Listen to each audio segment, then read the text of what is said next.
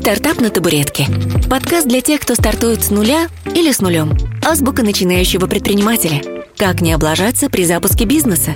Типичные ошибки и эпичные провалы. Как выйти из режима многорукого многонога и системно расти в доходе. Простые инструкции к применению. Ну что, приветствую, друзья. Меня зовут Полина Рягаева, и сегодня у меня в гостях Антон Георгиев, предприниматель, а, проекты «Медовый дом», «Крестецкая строчка», дилерский центр «Харлей Дэвидсон Лахта» и клуб «Бизнес-класс». Все правильно, Антон? Добрый день. Да, все правильно. Добрый день, Полина. Спасибо, что сегодня нашли время а, прийти и поговорить на тему предпринимательства. И так как у вас огромный опыт а, и так скажем, сегодня это называется бэкграундовый человек с большим количеством бизнес-проектов. Очень много накопилось вопросов. Я спросила своих подписчиков, о чем бы вы спросили предпринимателя с таким багажом проектов, знаний, навыков и опыта? И буду задавать вам вопросы, если вы не против, в таком блиц-формате. А, готовы? Я буду рад. Ну что, первый вопрос.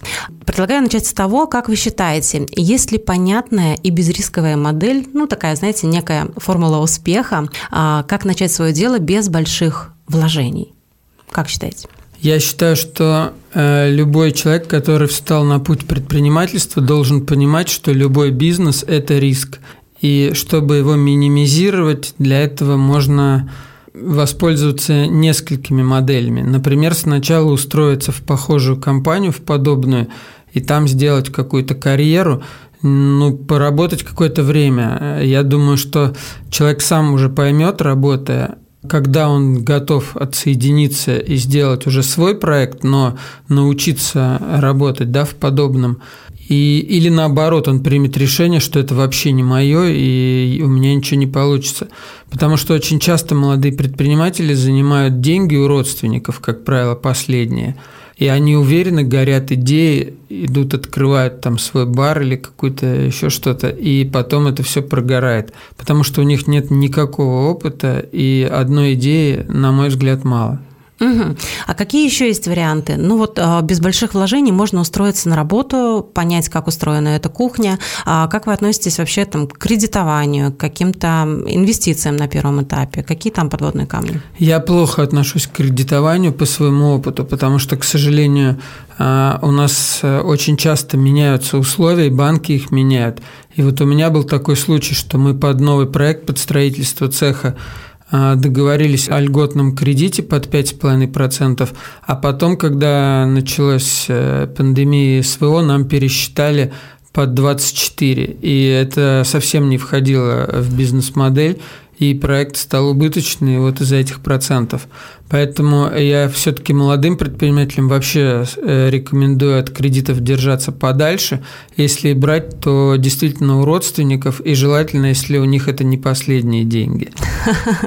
И мы, кстати, с предыдущими э, гостями говорили о том, что да, там а, один гость открывал школу английского, попросил у родителей деньги, а кто-то еще там что-то запускал. Ну, суммы небольшие, там вопрос со 100-200 тысяч. А если действительно ты собрался открывать ресторан или салон красоты или еще что-то, это же большие инвестиции. И вот вы говорите пойти, поработать, а, посмотреть на эту кухню изнутри, а дальше-то что делать? А дальше определиться, ваше это или нет, э, научиться работать, потому что вам даже родственники не дадут деньги, потому что раз они у них есть, значит, они уже мудрее вас, да, раз они их, в принципе, заработали и смогли скопить. И если вы вот э, закончили вуз, например, или закончили школу и хотите, пришли к родственникам и сказали, вот я хочу стать предпринимателем, открыть ресторан, но я бы не дал, да, вот э, никаким родственникам. А, потому что я уверен, что у них ничего не получится, и они будут на моих деньгах пытаться научиться работать.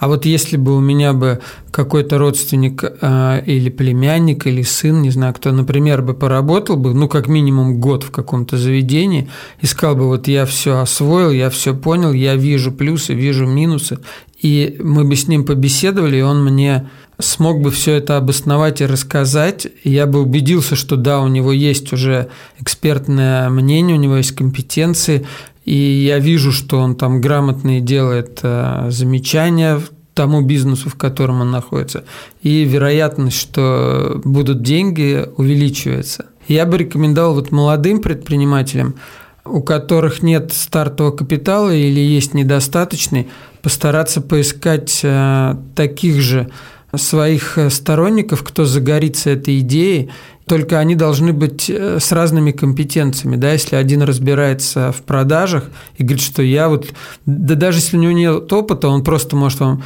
сказать, вот я готов продать все, что угодно, потому что это мое, я вот в детстве кабачками на рынке с бабушкой торговал, потом там еще чем-то, и это прям мое, я точно с продажами справлюсь.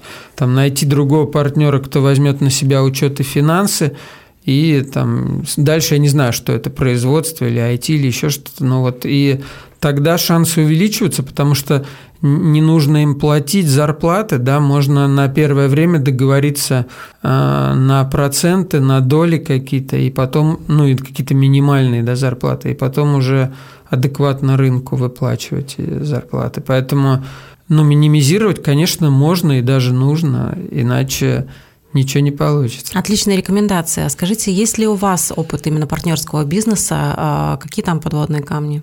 У меня есть опыт партнерского бизнеса, это было давно.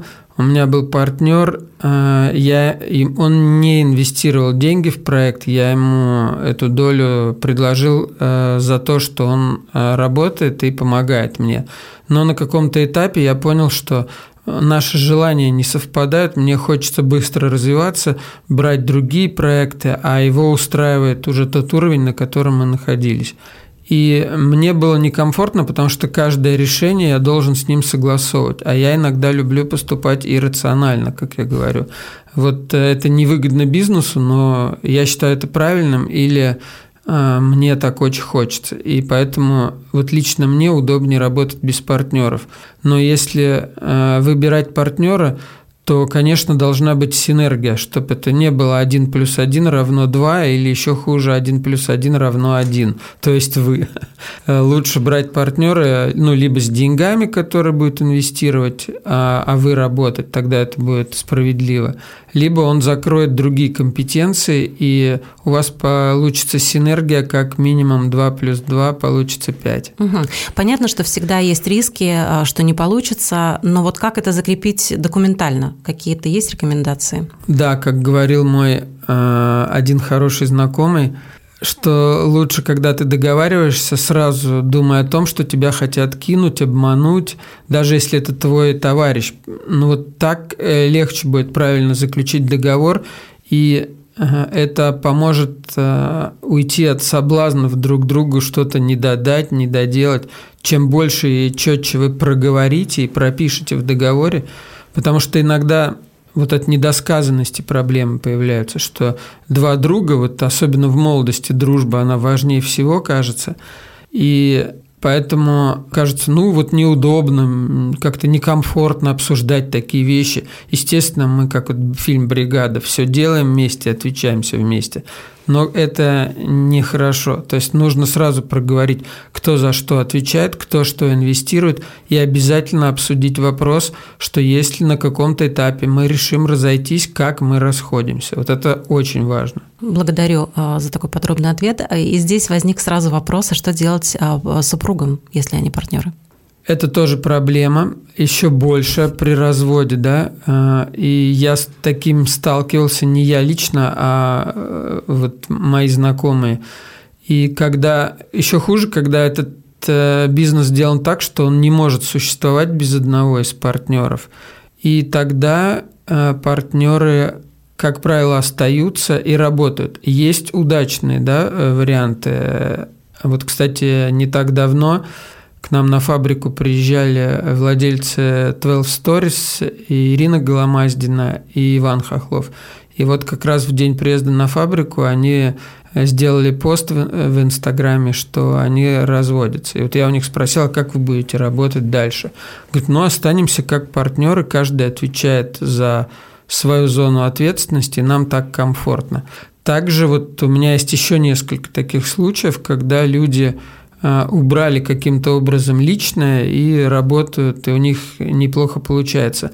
Но это зависит от э, людей, и если там есть остатки любви или ненависти, то это будет мешать работе, и все-таки я считаю, что это не самый удачный вариант э, разводиться и делить бизнес. Может быть, даже лучше его вообще продать и поделить деньги, и каждому потом заняться своим. Но это зависит от отношений. Вот какие у вас отношения. Если у вас они уже сошли к нулю, и вы друг другу безразличны, как мужчина и женщина, как муж и жена, то, в принципе, не вижу проблемы, можно и работать. Но есть ли здесь рекомендация тоже документально все оформлять и договариваться на случай вот таких э, форс-мажоров, я бы это назвала? Я считаю, что всегда лучше максимально все оформлять, и даже просто проговаривать, потому что люди иногда не то что не оформляют, а даже не проговаривают. Вот как мы в брак вступаем, люблю, не могу, куплю, полетим, все.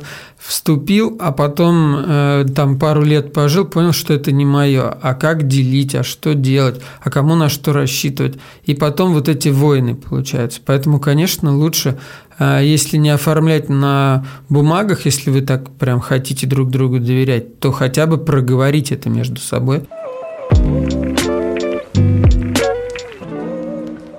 Как понять, что твой проект выстрелит и точно пойдет? Можно ли это просчитать и учесть все риски?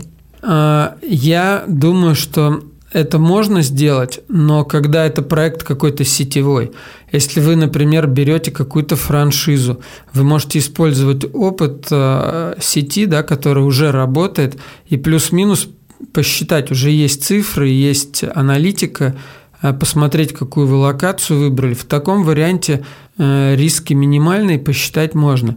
Если это новый проект, то как бы вам ни говорили, что нужно там, э, сделать бизнес-план, да, его нужно сделать для себя, чтобы вы хотя бы видели, что сколько вы вообще можете заработать в лучшем случае, потому что иногда человек приходит и говорит, вот я хочу этим заняться, ну вот чем-то. И ты берешь там, ну как, как Тиньков сказал, на салфетке в ресторане, берешь ручку и записываешь там несколько цифр, а, сколько хочешь инвестировать, сколько хочешь там зарабатывать, что-то, и смотришь, говоришь, ну здесь же вот видишь там больше там, я не знаю, 300 тысяч ты не заработаешь.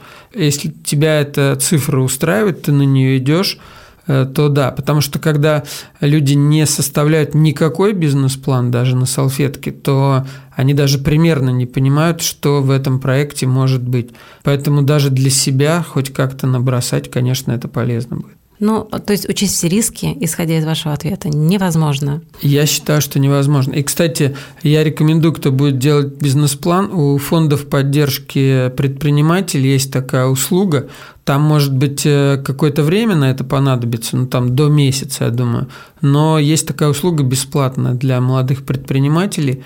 Можно попросить э, сделать вам бизнес-план, также вам э, комитеты по поддержке предпринимателей расскажут, какие можно гранты и субсидии получить как новому предпринимателю. Это небольшие суммы, но там 200-300 тысяч можно получить. И грант какой-то можно под идею выиграть. Я считаю, что это тоже все нужно попытаться сделать. Но вы как опытный предприниматель, как сами а, определяете успешность своих бизнес-проектов? Какие метрики, показатели используете? Я, когда хочу что-то новое делать, я не, ну, не, не делаю какие-то э, глобальные просчеты. Я просто ну, вот придумываю какую-то идею, что мне хочется ее реализовать. И дальше я жду несколько дней. Если ко мне прибывает космическая энергия, как я ее называю, это значит мой проект, все. И вот у меня есть на него энергия, я его точно сделаю. А просчитать ну, тяжело. Маленький проект я сейчас не буду делать, который имеет какие-то границы, потому что мне это неинтересно уже. Если только это не польза. Ну, то есть бывают, знаете, такие проекты, которые вроде бы как проект э, реализовывать не хочется, а, например, э, там вот живешь ты в каком-то поселке, и нет там ни кафе, ничего. И ты думаешь, ну ладно, я построю, мне это не очень интересно, но зато появится для моей жизни комфортное заведение, куда я буду ходить. Или, например, вот у нас фабрика «Крестьская строчка». Я там никогда не мечтал стать ательером, а, а вот сейчас я думаю, вот было бы классно построить рядом усадьбу, э, в которую могут люди приезжать на отдых на несколько дней и посещать нашу фабрику. И эту усадьбу тоже назвать крестицкая строчка, чтобы там было наше белье, шторы, одежда. И, ну, мне кажется, вот в такой проект э, можно зайти. То есть вы как визионер, по большому счету, да, у вас есть видение, и дальше, если это видение откликается на уровне энергии, на уровне какого-то да, внутреннего ощущения, вы передаете, собственно говоря, задачу команде, и дальше уже э, происходит разработка. Ну да, и мне кажется, что нужно стараться, если вы разные проекты делаете, чтобы один подкреплял другой и мог интегрироваться с ним. Угу. А, поделитесь, какие самые частые, это, кстати, самый популярный вопрос слушателей, самые частые сложности, с которыми пришлось столкнуться на старте бизнеса? К чему готовиться начинающим предпринимателям? Я думаю, самые большие сложности – это люди и финансы. Потому что ты набираешь вроде бы команду, как тебе кажется, что она компетентная, и это то, что надо. Начинаете проект, ты всем доверяешь, потому что как иначе – и видишь, что этот с этим не справился, это здесь тормозит. А для предпринимателя на старте очень важно не потерять вот эту энергию. И когда у тебя все начинают буксовать в проекте, то и у тебя теряется энергия, потому что ты уже себе там навизуализировал, вот как это все должно быть, а оно идет не так, и вот это опасно, потому что ты можешь Э, из-за потери энергии остановить проект или сказать, что, наверное, он ну, не, не тем занялся, а все лишь зависит от тебя и от команды, что вы ну, не тех, может быть, людей либо плохо их контролируете, либо неправильно им задачи сформировали. Угу. А были в вашем опыте неудачные проекты? У меня были, у меня и внутри проекта очень много и часто всяких неудач случается. И а, вообще я считаю, что предприниматель, он как боец ММА. Он должен там два боя выиграть, один проиграть, два выиграть, один проиграть. Тогда он устойчиво движется вперед, и уже есть статистика, да, некая, потому что когда бойца ведут без поражений, ставят его под определенных бойцов, там, чтобы он только не проиграл, и это такая шаткая позиция, и когда он проиграет, ничем никто не знает вообще, чем это закончится. Главное не наоборот, один выиграл, два проиграл. Если два проиграл, один выиграл, то это тоже результат, и тут надо задуматься, есть ли у тебя э, силы идти дальше с такой скоростью, либо посмотреть, может быть, ты что-то неправильно делаешь.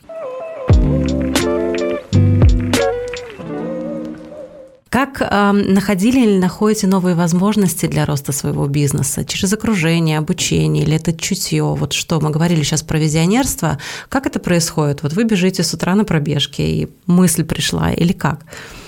Ну, на пробежку я утром бегаю, чтобы вот получить эту энергию, чтобы э, размять э, все тело, да, и чтобы оно было готово, потому что, к сожалению, ум, разум – это одно, да, а тело – это другое. И без него сам мозг не справится с задачей, потому что наш мозг – это все-таки э, такой же орган, как и все остальные, часть нашего тела. Если наше тело чувствует себя хорошо, то и мозг чувствует хорошо и выдает гораздо э, лучше информацию, поэтому это все связано и важно. И я считаю, что лучше всего, вот ну лично по моему опыту, обдумывать какие-то решения принимать лучше всего либо на утренней пробежке, либо в бассейне, когда у тебя э, вся кровь да, наполняется этим кислородом, все движется, все работает, питается, и ты максимально можешь быть правильным и заряженным на успех. Есть какой-то секрет личной эффективности, вот помимо здорового образа жизни, энергозажигающих процедур, а, что-то еще? А, вот как предпринимателю держать себя в постоянном энергетическом подъеме и стать вот таким визионером, который на уровне интуиции и видения понимает, куда ему идти?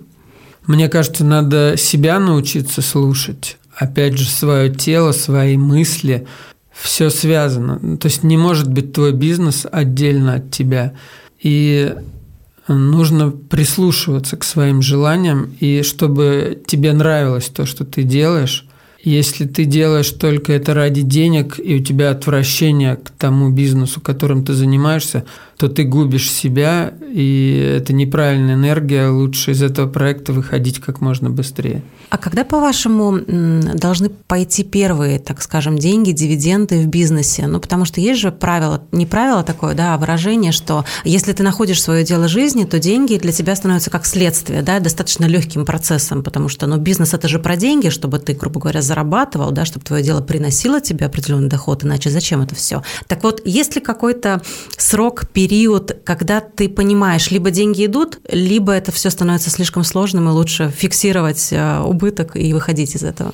Это индивидуально от характера человека зависит. Вот и так и так может работать. Есть компании, вот как Вкусвилл, они открывают магазины. Если, он, если я сейчас не ошибаюсь, по-моему, за три месяца не вышел на, на рентабельность, они его закрывают в любом случае. А бывают э, проекты другие. Вот э, мы, например, открывали э, дилерский центр Харли Дэвидсон, там Милвоки бар. И я понимал, что он у меня будет бар будет убыточный, но он мне нужен для создания вот этой мотоциклистской комьюнити. И я знал, что мне нужно потерпеть, э, когда у нас разовьется комьюнити достаточное по количеству, да, и плюс он у нас находится рядом с башней «Газпром», которая опоздала с открытием. Она должна была два года назад, по моим самым там таким пессимистичным, пессимистичным да, просчетом открыться. И то есть я понимал, что мы создадим комьюнити, просто плюс откроется эта башня, и место станет э, рабочим. Но по факту это все задержалось на два года, и он у нас был убыточный, но я его не закрывал, а держал, а, потому что мне так хотелось. Ну и вот сейчас он уже не убыточный. Но здесь вот от человека зависит. Я считаю, что любой бизнес, если он у тебя ну, кроме ресторанного. В ресторанном, наверное, от локации очень много зависит. Хотя есть э, э, варианты, когда вопреки всему и ты создал хороший продукт, неважно какая локация, он все равно будет работать. Вот, например, мы с женой часто раньше ездили в Латвию, там в лесу, там, по-моему, в 60 километров от шоссе по проселочной дороге был э, ресторан и мини-отель на 12 номеров, вообще в глухом лесу. Но там нереально круто, и называется Аннас отель, если кто-то хочет посмотреть. И там э, какой-то чуть ли не самый лучший повар в Латвии, и туда люди на вертолетах из Юрмалы прилетают. Ну вот, а место, ну, вопреки просто, да. Или вот наши друзья из Боровичей в Новгородской области, ресторан Антонио и мост у них – ну вот кажется, что кто поедет в ресторан авторской кухни в Боровичи, это от Новгорода еще почти два часа ехать. И от трассы М11 час, да, вот нужно свернуть и ехать. И вот они сделали, да, вот я считаю невозможно, они сделали очень хороший ресторан, они отдают этому всю свою жизнь, и к ним приезжают люди постоянно, мы сами к ним ездим часто – Э, некоторые клиенты специально приезжают из Петербурга, чтобы там пообедать, пообщаться. Кто-то едет из Петербурга в Москву или наоборот. Из трассы готов этот час потратить, но заехать. Бывает, что работает вопреки. Но, конечно, если ты откроешь где-то в центре, то шансов будет больше и легче. И все пойдет быстрее, это факт. И такой финальный вопрос. Где начинающий предприниматель сегодня может получить реальную поддержку и среду, помимо а, вот этих вот да, фондов поддержки малого предпринимательства? Поделитесь, я знаю, у вас есть шикарный проект. Я понял, что вы уже намекаете на наш клуб «Бизнес-класс». Вот, а, мы сейчас, а, я много тоже про это думал, и понимаю, что у меня много опыта, и мне хочется им делиться с людьми, транслировать это как-то в общество. Мне хочется, чтобы в России э, росло предпринимательское движение. Я считаю, что вообще предприниматели – это двигатели прогресса в любом государстве. И чем больше у нас малого и среднего бизнеса, тем больше у нас будет э, продуктов, товаров, услуг, и они будут более качественные и цены будут лучше, чем больше будет конкуренция. И еще бывает, что из малого бизнеса, из среднего крупный бизнес черпает энергию и идеи, поэтому все это будет очень хорошо. У нас уже много в стране бизнес-клубов, я бы сказал, даже слишком много. Но я все про, не все, большинство проанализировал, в некоторые даже вступил.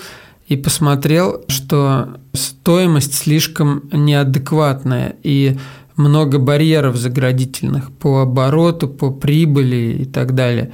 И я решил сделать клуб, э, который будет стоить 5000 рублей в месяц. Я считаю, что эта сумма комфортна для любого и опытного, и начинающего предпринимателя.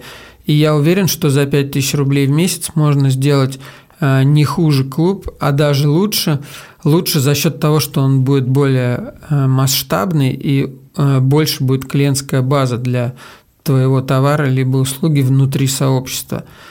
И мы сейчас э, думаем над новой опцией в клубе.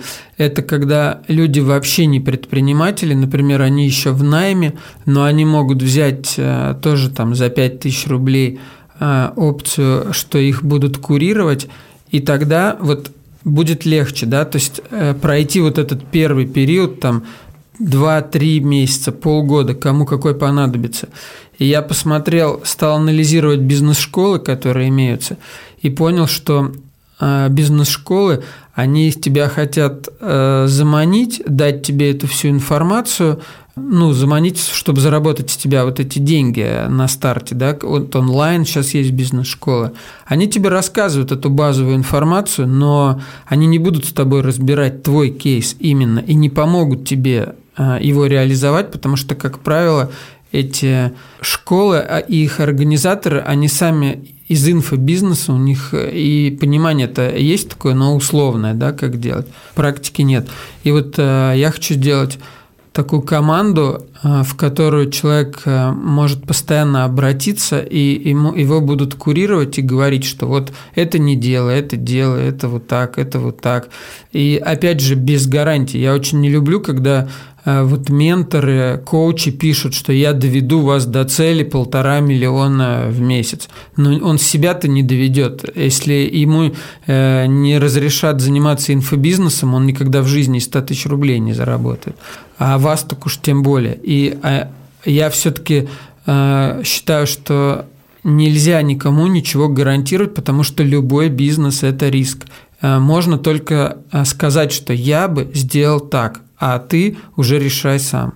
Абсолютно согласна. Правильно ли я понимаю, что вы хотите создать такую некую экосистему поддержки предпринимателей? Вот что мне и понравилось, потому что мы подкаст про это же создаем, да, и он совершенно не монетизируется. Это такая жест доброй воли. И мне интересно, то есть это практически такие а форумы или группы бизнес, да, наставников, э, реальных практиков, предпринимателей, которые выступают в роли трекеров. Ну, по большому счету, да, что делает трекер? Он раз, как, как бы помогает простроить некий маршрут, да, для того, чтобы, например, человек вышел из найма, что требуется сделать, да, каким образом двигаться, чтобы это было без рисков, без потери денег и так далее. Правильно, да? Но вот э, если человек еще не предприниматель, угу. находится в найме, то мы сможем ему помочь, да, вот как безболезненно э, выйти из этого найма. И кроме того, вот я считаю, что важно еще по-человечески выйти. И желательно, чтобы твой работодатель э, стал твоим первым клиентом, но уже как, как у предпринимателя, а не как у наемного сотрудника. На самом деле тема очень актуальная, потому что действительно сегодня курсы, тренинги – это все достаточно дорогостоящая история, да, бизнес-консалтинг, онлайн-школы. 5000 рублей, правда, смешная сумма, и это возможность прикоснуться к предпринимателям с таким бэкграундом, да, как вы, ваши коллеги, даже за знакомство, да, с такими людьми и возможность попить кофе, а, люди готовы платить большие деньги, а здесь за 5000 рублей можно это сделать. Ну, потому потому что я считаю, что, ну вот знаете, как магнит, да, вот сеть, там, вопреки вот всему развилась и стала самой большой.